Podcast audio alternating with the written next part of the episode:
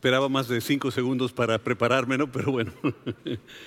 Eh, quiero nada más recomendarles, acaba de salir un libro que se llama Fuego del Cielo. Es un libro de que más o menos un 52 líderes a, nivel nacional escriben sobre temas sumamente importantes para que nuestra nación podamos empezar a cambiar eh, la, nación, podamos ganar familias para Dios. Eh, y hay muy, muy buenos autores, entre ellos aquí está uno que se llama Fermín García. Entonces, los, los, y, de ahí para abajo hay muchos, dice. No, pero está Rafael Jiménez y muchos que nosotros conocemos, Felipe del Castillo. Entonces, si quieren, en la salida, en las puertas, va a haber eh, algunos de estos libros, me mandaron algunos para, para poder ofrecer fuego, fuego del cielo. Entonces ahí ese es para el pastor. ¿Listos para escuchar la palabra? Vamos a, preparar nuestro corazón para que Dios hable como siempre lo hace y transforme nuestra vida. Señor Jesús, te damos gracias por la oportunidad que nos das de estar aquí, de escucharte a ti, de ser transformados por tu palabra, como siempre, Señor. Háblanos en el nombre de Jesucristo. Amén. Amén. Hoy vamos a hablar sobre eh, la palabra ayudándonos y luego la frase unos a otros. Esa frase unos a otros es una frase muy importante. Cuando Dios hizo al hombre, en Génesis capítulo 1 eh, se ve la creación en, en un proceso de seis días y al séptimo día hay descanso. Capítulo 2 es un detalle de lo que surge al final de capítulo 1, el detalle de cómo hizo al hombre. Pero dice en, capítulo 1 que, haremos al hombre, dice Dios, haremos al hombre a nuestra imagen y semejanza. Había algo sumamente importante que él quería. Entonces en el capítulo 2 empieza a explicar cómo lo hace.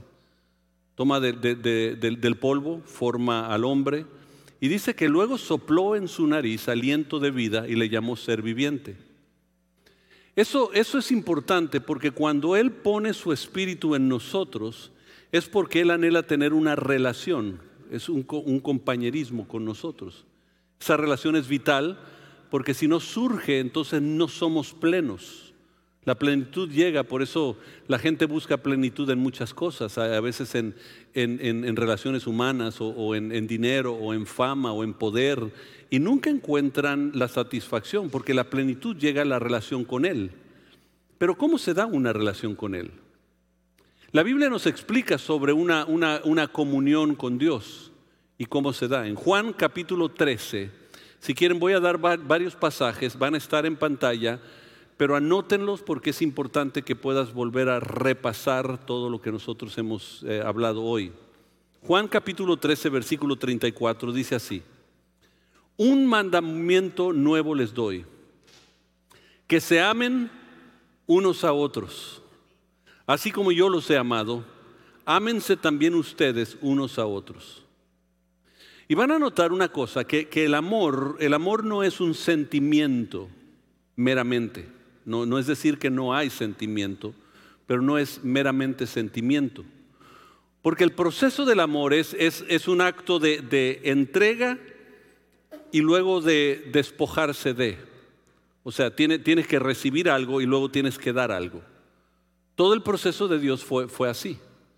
De hecho, Dios pone en la vida en Adán y luego le dice, no es bueno que el hombre esté solo porque ahora hay una necesidad de compartir aquello que Dios dio a uno.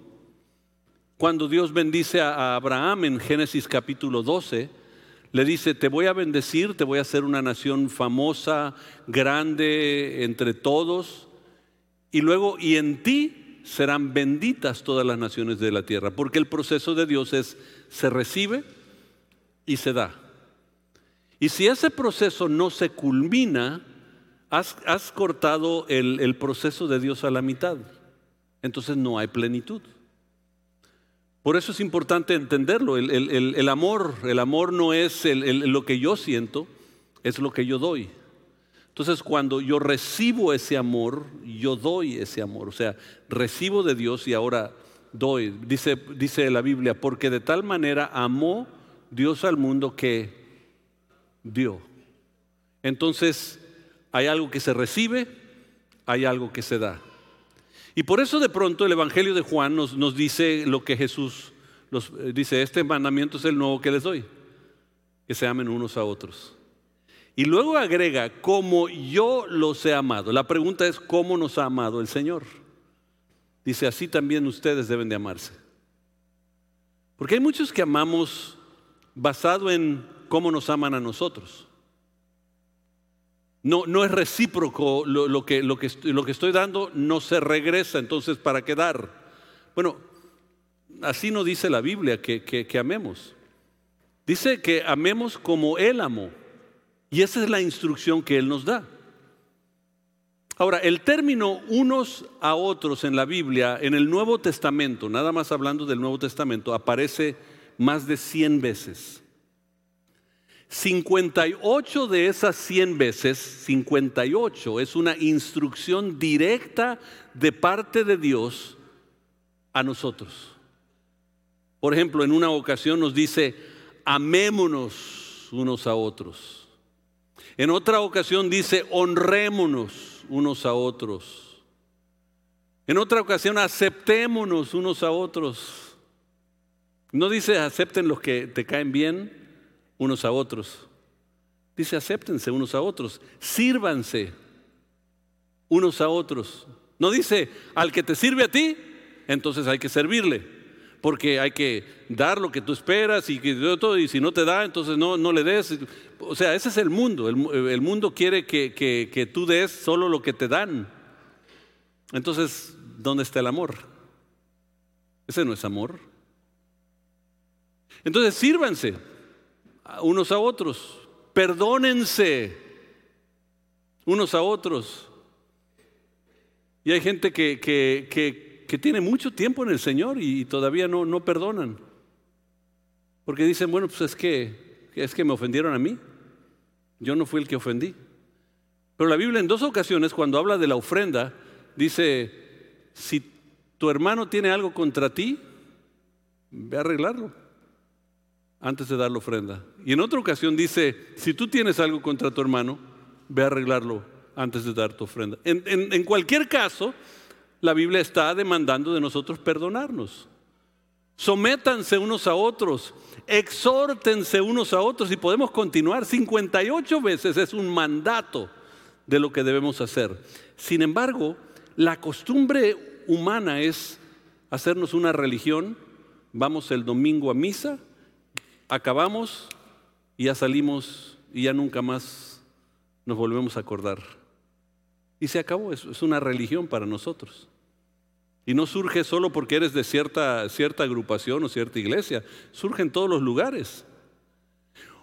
Unos a otros básicamente es el plano arquitectónico de la vida cristiana. Un plano arquitectónico viene dando precisamente esto, detalles de la construcción, de pronto tiene otra hoja que, tiene los materiales, qué tipo de materiales, qué tamaño para que pueda tener la resistencia adecuada en cierto nivel o, o si hay varios niveles. Todo eso es importante. Si no, la casa no se sostiene. Y muchas veces nuestra casa cristiana no se sostiene porque nunca hemos hecho las cosas que Dios ha demandado de nosotros. Hacemos las cosas que sentimos que nos convienen mejor. Ese es el, e, e, esa es la humanidad. Siempre hemos querido buscar el culpable de mis errores. Nunca nos confrontamos nosotros, sino confrontamos siempre a los demás de nuestros errores. Nuestro fracaso en, en México son los gobernantes. ¿Y nosotros qué? Mi fracaso en la empresa es a fulano de tal y sutano. ¿Y yo qué?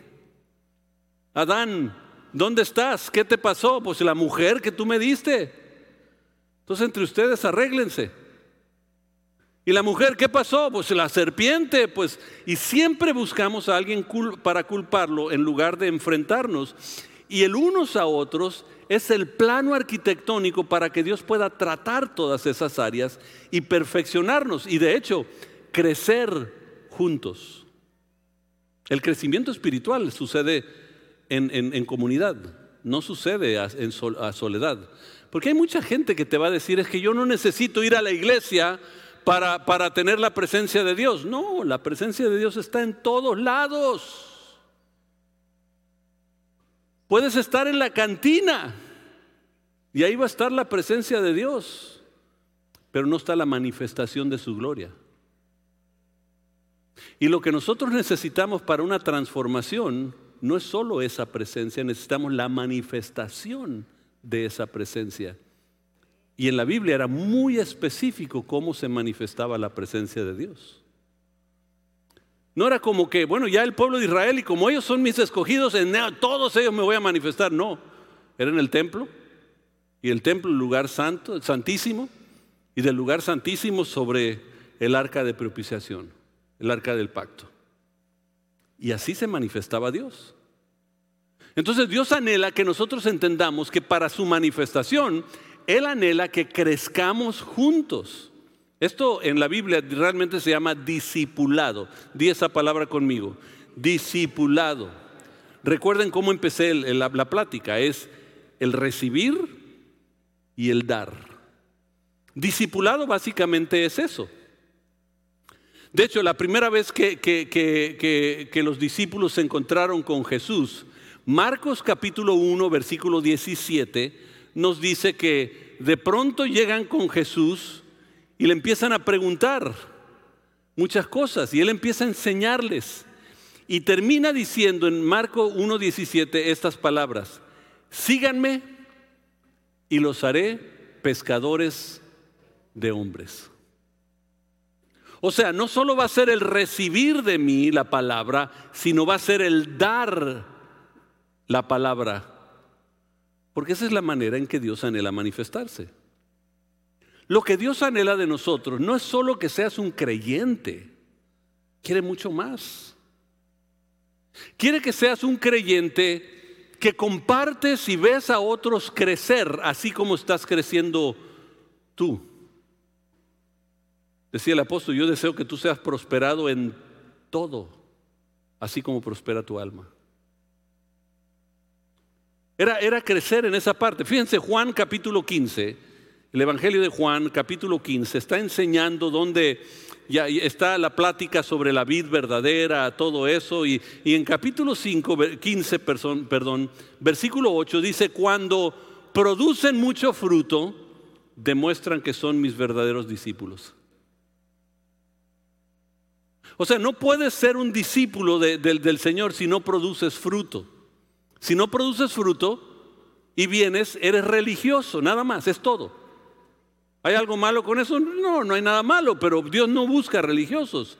Él busca relación. Él anhela tener una relación íntima contigo. Y dice, si eres mi verdadero discípulo, produces mucho fruto.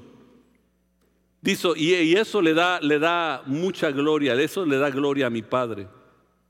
Así vas a demostrar que eres discípulo de Él. Porque muchas veces tenemos mucho conocimiento de la palabra, pero producimos poco de la palabra. Es como ir a la escuela. En, la escuela yo voy y aprendo materias. Aprendo matemáticas, aprendo ciencias sociales o ciencias eh, físicas o lo que sea. Estoy aprendiendo materias. Pero en la Biblia no aprendes materias, aprendes de Cristo. Y dice la Biblia que conoceréis la verdad y la verdad os hará libre.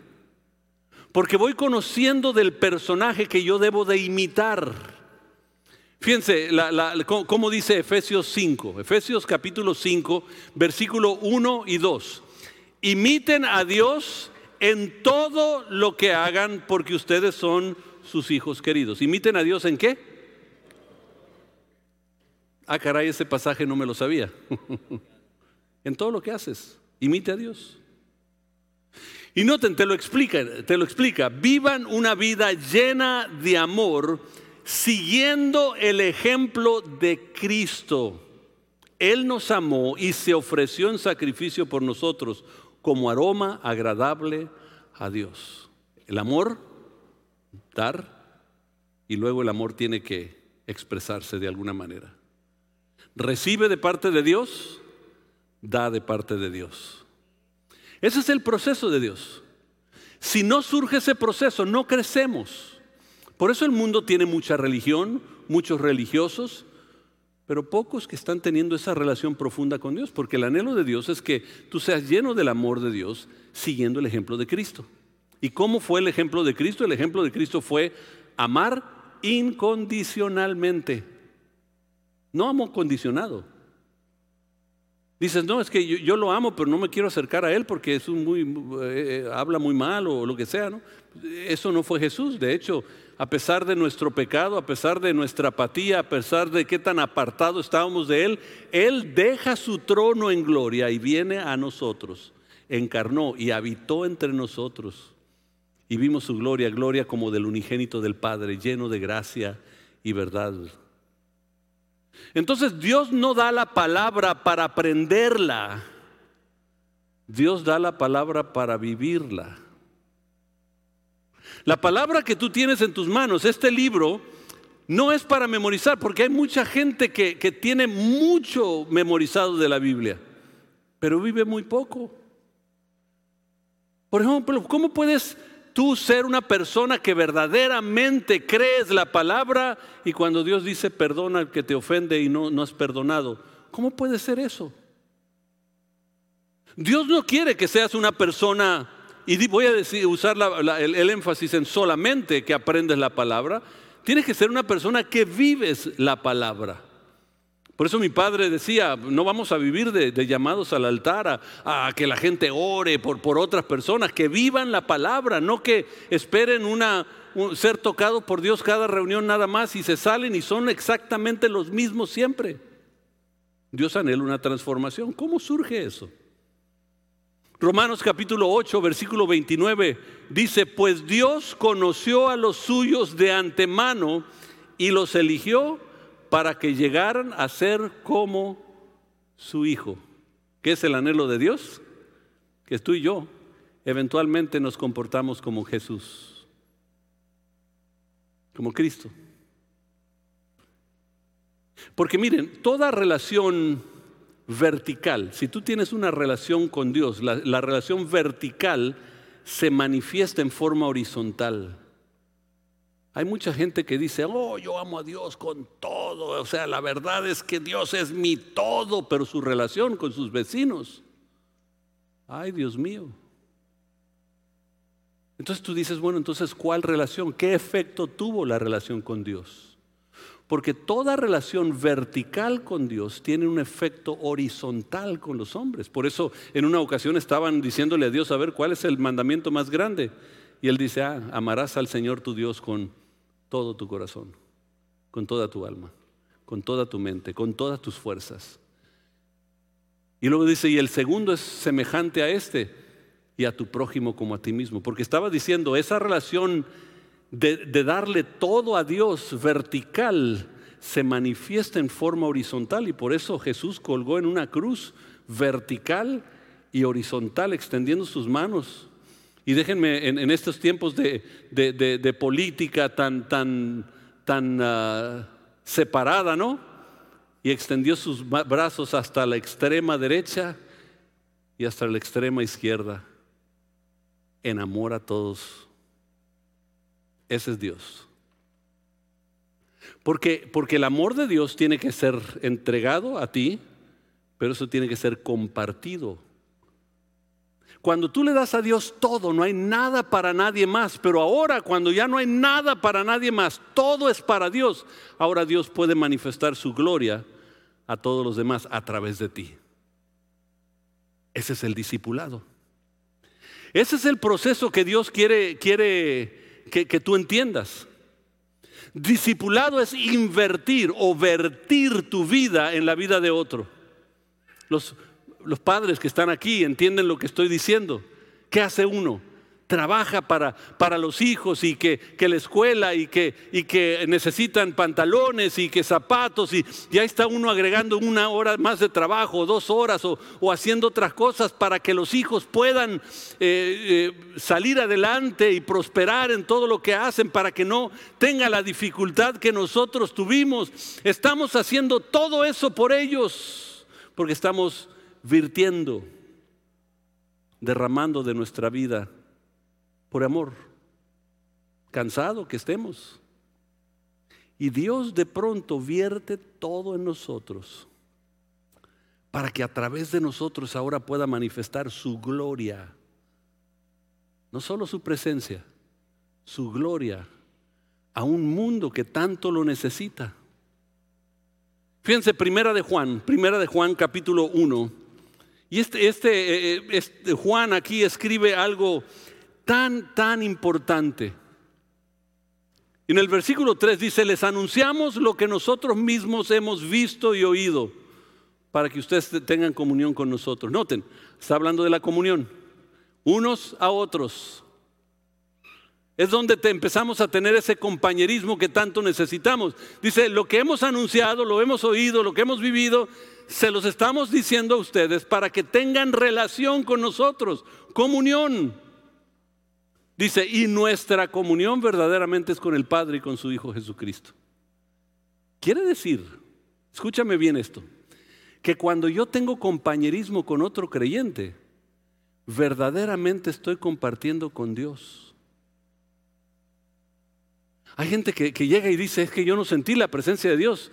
Entonces, ¿por qué no sentiste? Si Dios está en todos lados, ¿quién se mudó? La realidad es que si Dios está en todos lados, para que su gloria se manifieste, tiene que haber otro creyente y esa comunión empieza a producir la presencia y la gloria de Dios. Por eso dice, donde estén dos o tres congregados en mi nombre, ahí estoy yo en medio de ellos. No lo dice por casualidad. Pero, pero más adelantito, ahí en ese mismo capítulo, en el versículo 7, dice, si vivimos en la luz, así como Dios está en la luz, entonces tenemos comunión unos con otros. Por eso, tú no puedes decir, yo estoy en Dios. Vamos, si estás en Dios, entonces, ¿qué pasa? Tengo comunión con otros. Y la sangre de su Hijo Jesús nos limpia de todo pecado. Hay sanidad, hay restauración yo, hace, hace, años con el hermano Pablo Northrop, que venía aquí, dice, por primera vez él se daba cuenta que cuando los cristianos se reunían a compartirse nada más lo que Dios estaba haciendo en su vida, dice, por primera vez entendió que esa era la presencia de Dios. Yo no necesitaba buscar otra cosa. Eso era Dios. Imagínate. Pero hay resultados. La sangre de Cristo nos limpia de todo pecado. Pero no nos hemos dado cuenta lo, lo, profundo de eso todavía, porque todavía nos, nos convenció la religión que esto es lo que tenemos que hacer. O algunos que ahora se creen súper inteligentes que dicen, yo no necesito ir para estar en la presencia de Dios. Bueno, espérate, espérate. La manera en que Dios se manifiesta es cuando dos se juntan. Y cuando se juntan, algo empieza a suceder. Empieza a profundizarse algo en la vida. Entonces, ¿qué necesitamos hacer? Hay tres cosas, tres consejos que yo quiero dar en los próximos diez minutos. Número uno, necesitamos retarnos cuando estamos juntos. Por eso la Biblia nos dice, cuando estemos juntos, hablemos entre nosotros con salmos, himnos y cánticos espirituales. No la última noticia de la novela de Luis Miguel. ¿Está malo hablar de eso? No, pero dale tiempo a lo que Dios está haciendo en tu vida. Lo primero que necesitamos hacer es retarnos unos a otros. Proverbios 27, 17 dice, Anótalo nada más porque estoy pasando en varios pasajes. Como el hierro se afila con el hierro, así un amigo se afila con otro amigo. ¿Se acuerdan cuando no había la piedra para, para, sacarle filo? ¿Cómo le sacaban mamá y papá los filos? Tomaban dos y empezaban a afilarlo. Y, podían continuar por un buen rato, te estaban platicando contigo y estaban afilando y afilando hasta que de pronto cuando era necesario usar el cuchillo podía cortar preciso lo que necesitaba. Y tú dices, bueno, ¿qué pasa cuando yo convivo con otra persona? Lo que está pasando es esto. Empieza a surgir, cuando tú empiezas a retar a otro cristiano, empiezas a, suceder esto. Y, en lo espiritual, y a lo mejor tú dices, bueno, pues ¿qué pasó? Pues nada, platicamos un ratito de un pasaje ahí de, de Juan 3:16, cómo lo veía él, cómo lo veía yo, y, ya, nada más. Y tú dices, no, pues es todo, pues ninguna otra cosa fuera del mundo. Pero de pronto llega la dificultad a tu vida y tu navaja está lista para cortar. Y puedes vencer cualquier cosa que el enemigo traiga a tu vida, porque alguien te retó para crecer. Rétalo. Rétalo. Rétalo a hacer algo nuevo para su crecimiento. Rétalo a encontrarse de nuevo con Dios. Hay gente que se apartó de Dios durante la pandemia y ya ni, ni, ni, ve nada en internet, ni viene, ni hace y siente que todo está bien. Rétalo a encontrarse de nuevo con Dios. Rétalo a asistir a un grupo. ¿Cuántos de ustedes asisten a grupos de hogar?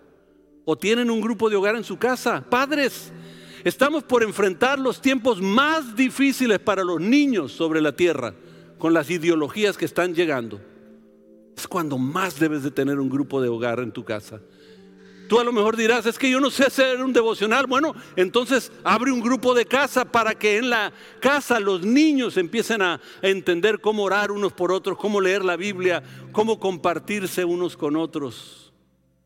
Si no estás involucrado en un grupo de hogar, hoy en los módulos de información que hay en las salidas, Anota tu nombre, dile, yo quiero participar.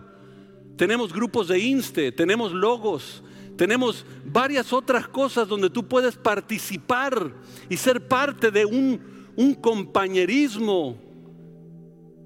Porque eso hace crecer. Recuerden, yo recibo, tengo que dar. Reta a una persona estudiar la Biblia a diario. No es leer la Biblia en un año. Es que si no lees la Biblia en un año, no, no eres espiritual. Bueno, ¿qué si la lees en tres meses? No, no, es demasiado, te vas a empalagar espiritualmente. Lento, lento, un año. Mira, lee la Biblia para que te transforme, nada más. Si te toma un año, dos, tres, pero léela todos los días. Yo, yo los quiero retar, estudiar la Biblia, compartir con otros tu fe. Muchos de ustedes tienen fe en Dios y, verdaderamente tienen fe en Dios, pero no comparten su fe de Dios que tienen en Dios con otros. Orar, tan sencillo orar, pero no nos juntamos a orar. Les reto a servir en las reuniones. Dicen, es que son los mismos de siempre. ¿Saben por qué son los mismos de siempre? Porque ni uno de ustedes quiere. Les reto a que sirvan. Porque de esa manera la Biblia dice, cuando has servido a una pequeña persona, me has servido a mí. Tú no estás sirviendo a la persona, estás sirviendo a Cristo. Orando por personas, yo, yo siempre le retaba al, al equipo, oren por personas, olvídense de oraciones largas, una oración sencilla, Señor, que hoy la paz tuya esté en la vida de mi amigo o mi amiga rétalo a no ser lo incorrecto. Rétalo a hablar distinto, porque hay gente que es mal hablada, que todavía viene a la iglesia. No voy a decir nombres, tampoco des codazos, por favor. Que todavía es mal hablada. Está bien, Dios está trabajando en ti. Yo sé que eso le va a molestar a algunos. Está bien, no, no hay problema. Pero Mateo 15, 11 dice, lo que entra por la boca no es lo que contamina, sino lo que sale, las palabras que salen de la boca es lo que contamina. Entonces rétalo hablar distinto. Hablar cosas positivas, hablar cosas que bendicen. Discipulado es emocionante, pero a veces es conversación fuerte. La segunda cosa, se me está acabando el tiempo. No solo es retarlos, es animarlos. Primera de Tesalonicenses capítulo 5, versículo 11 dice, así que anímense y edifíquense unos a otros. Ahora, quiero nada más decir, animar no es lo mismo que halagar. Hay gente que le encanta halagar a otra gente. La iglesia así es donde celebramos la santidad, las cosas que Dios está haciendo en tu vida. Pero motivar y manipular son dos cosas distintas.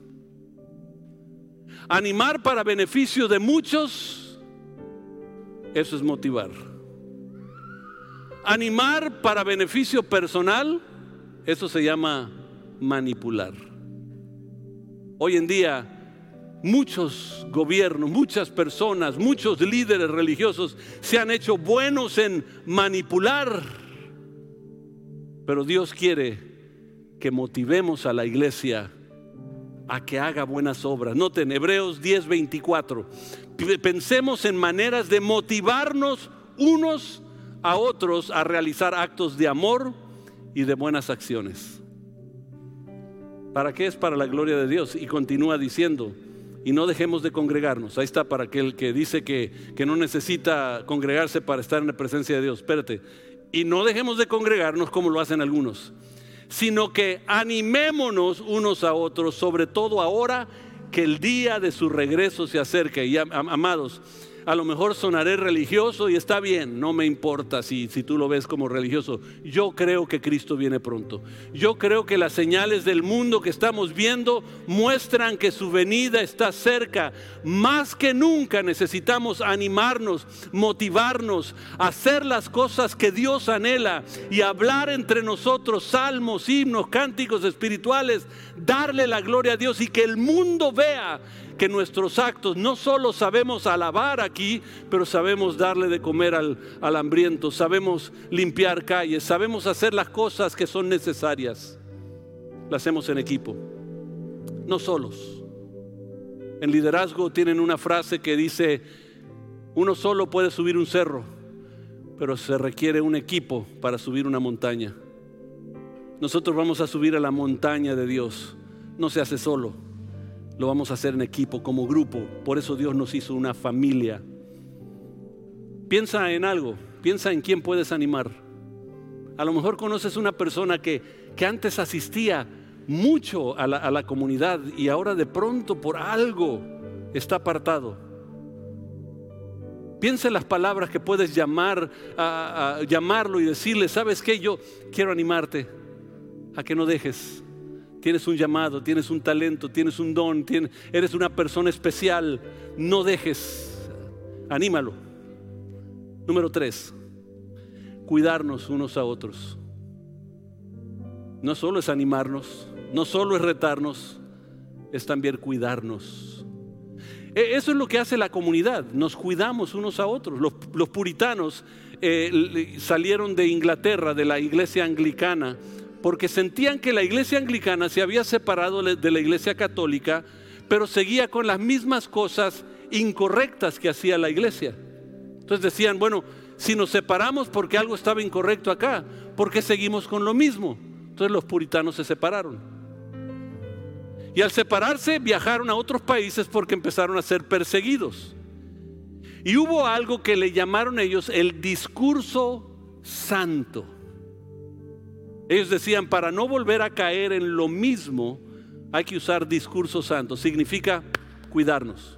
Cuando alguien empieza a estar mal, decirle, ¿sabes qué? No, no, no, no. Hay que, hay que confrontarlo. El discurso santo es importante porque cuidas a una, manera, a una persona eh, de caer. La, la fe necesita también ser cuidada. Porque hay cosas, hay, ataques a nuestra mente que nos desvían de las cosas de Dios.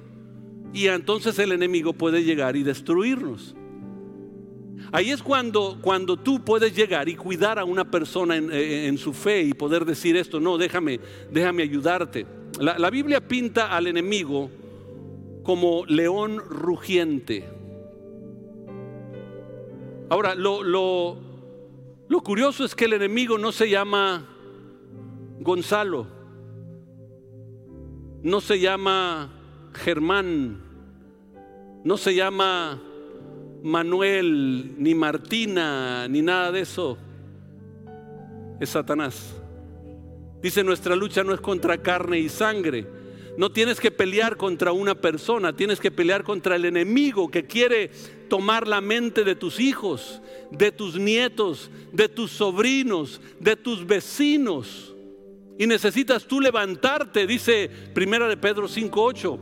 Cuídense de su gran enemigo el diablo que anda como león rugiente buscando a quien devorar. Y en la historia termino con esto. En la historia Alejandro Magno perfeccionó algo que empezó su padre que se llamaba el flange de, falange de Macedonia. El falange de Macedonia decía básicamente esto Nadie sale a la guerra solo. Cuando sale una persona, tiene que ir otra persona con él para cuidarlo. Entonces, uno salía con su espada y había otro a su espalda cuidando la espalda. La pregunta que yo voy a hacer, ¿la espalda de quién te ha llamado Dios a cuidar? Porque es fácil criticar a los demás. Mi padre decía cuando caía un, líder y la gente decía, mira que fulano de tal cayó en pecado y que no sé cuánto. Y, y él siempre decía, ¿y cuántas veces oraste por él? Si no has orado por él, no tienes ninguna cosa que estar diciendo de esa persona. Porque nuestra responsabilidad es orar. Es el falange de Macedonia, pararnos para cuidar la espalda de líderes, de padres, de hijos, de educadores, de, gerentes, de poder decir, no te preocupes, yo estoy aquí contigo para cuidar, para que cuando el enemigo venga, somos dos. Y uno podrá espantar a mil, pero dos a diez mil.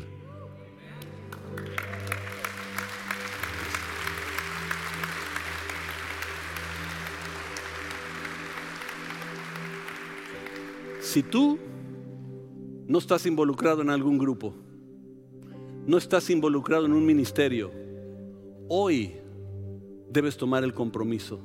Yo te animo a que verdaderamente tomes el paso y digas, yo quiero empezar. Padres de familia, ¿no has podido empezar un devocional en tu familia? No te preocupes, Dios está contigo.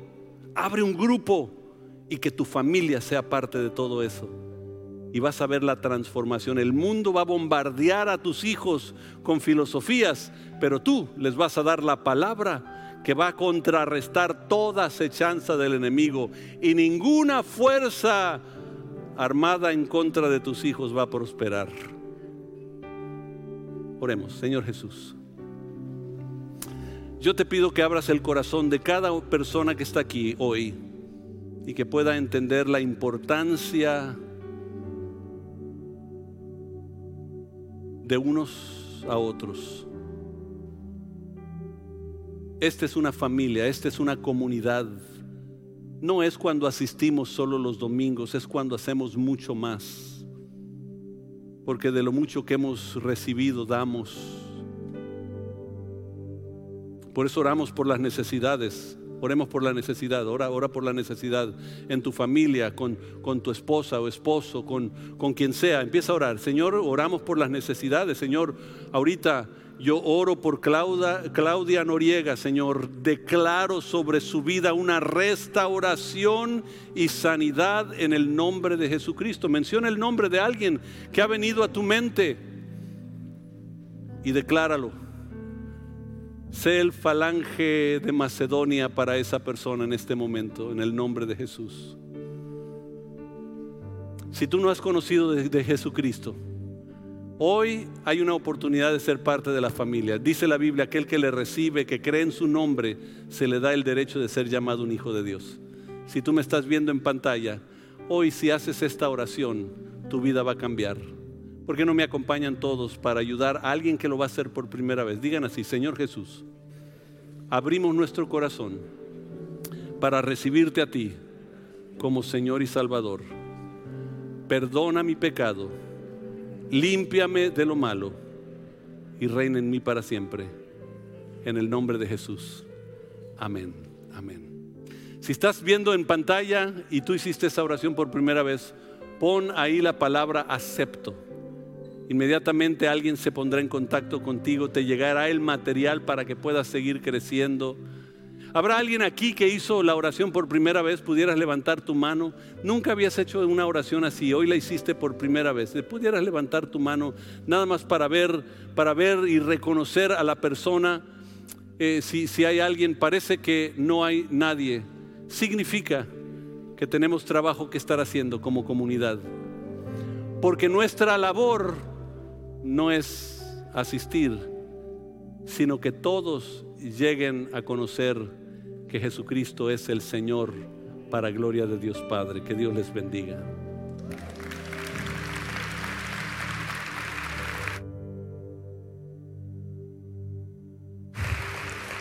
Qué buenos Dios. ¿Están contentos? Entonces vamos a compartir esto que Dios nos ha hablado esta mañana. Dice la Biblia, quiero terminar con esto. Dice la Biblia en 1 Juan capítulo 10, perdón, capítulo 4. Ahí dice que si me pones aquí el, el versículo, por favor. Dice que nadie ha visto a Dios. Nadie ha visto a Dios. Pero cuando nosotros nos amamos unos a otros, entonces es la máxima expresión de su amor. Dios es, amor. Y cuando nosotros nos amamos, nos cuidamos, nos preocupamos, nos animamos unos a otros, entonces la máxima expresión de Dios está en nosotros. Así que quiero animarlos una vez más a esto, ahí que estás en tu casa. A lo mejor estás más acostumbrado a hacer las cosas por internet. Abre un grupo por internet. Ahora puedes abrir grupo de WhatsApp, grupo de Zoom, eh, puedes abrir Facebook, puedes abrir tantas cosas, hay tantas herramientas que puedes hacer. No te quedes ahí con eso que recibiste, dalo. Dice Dios que cuando, eh, cuando te da, tú recibes para dar. ¿Para qué? Para que puedas recibir más y más. Lo de Dios no se acaba, es eterno. Así que que Dios nos ayude en esto. Familia en internet, te dejo ahí con el host tiene algo importante con ustedes, así que no se desconecten. Dios los bendiga.